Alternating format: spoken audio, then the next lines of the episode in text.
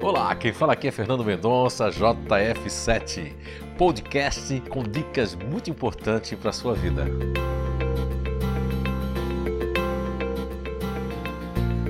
Então, estamos de volta aí com mais um episódio falando dessa nova série Mecanismos Cognitivos. O cérebro e os diferentes caminhos, né? Então, os mecanismos cognitivos, eles têm é, potencialidades, ele tem a questão de apoiar e inclusive de inibir.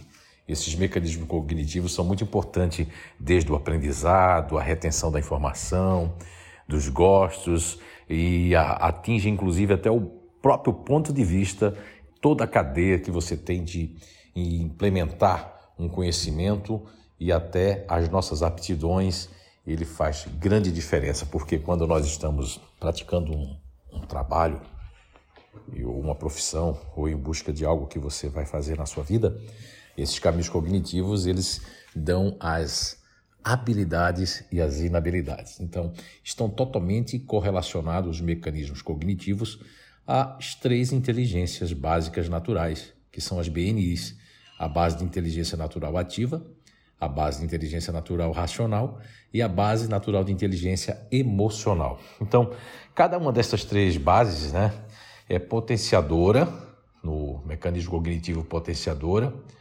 potenciando as aptidões próprias capazes de proporcionar competências específicas mesmo, adaptáveis ao meio e às circunstâncias em que são exercidas. Né?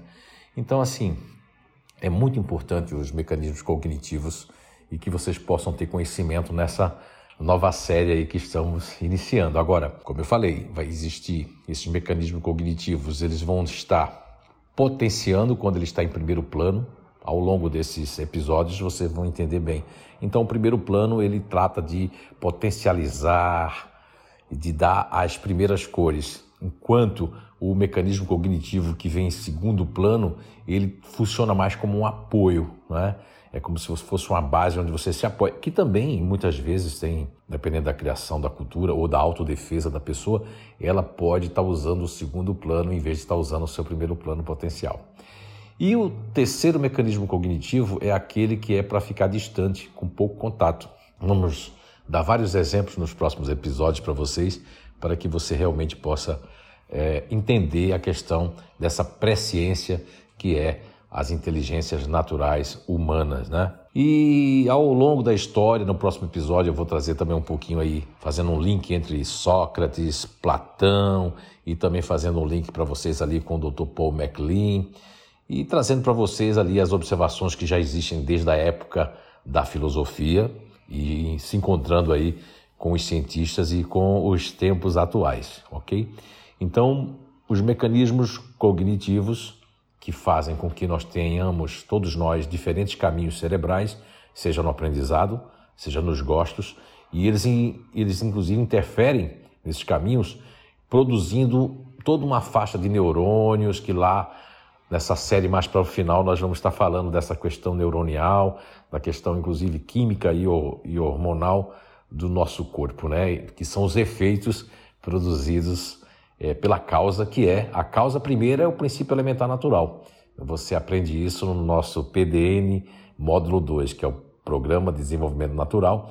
Quando você já atinge esse módulo 2, que é um nível assim 2, você já conhece aí mais sobre você e sobre o princípio elementar natural que está na natureza, que esse é o ponto máximo da descoberta inato, inteligências naturais humanas, né?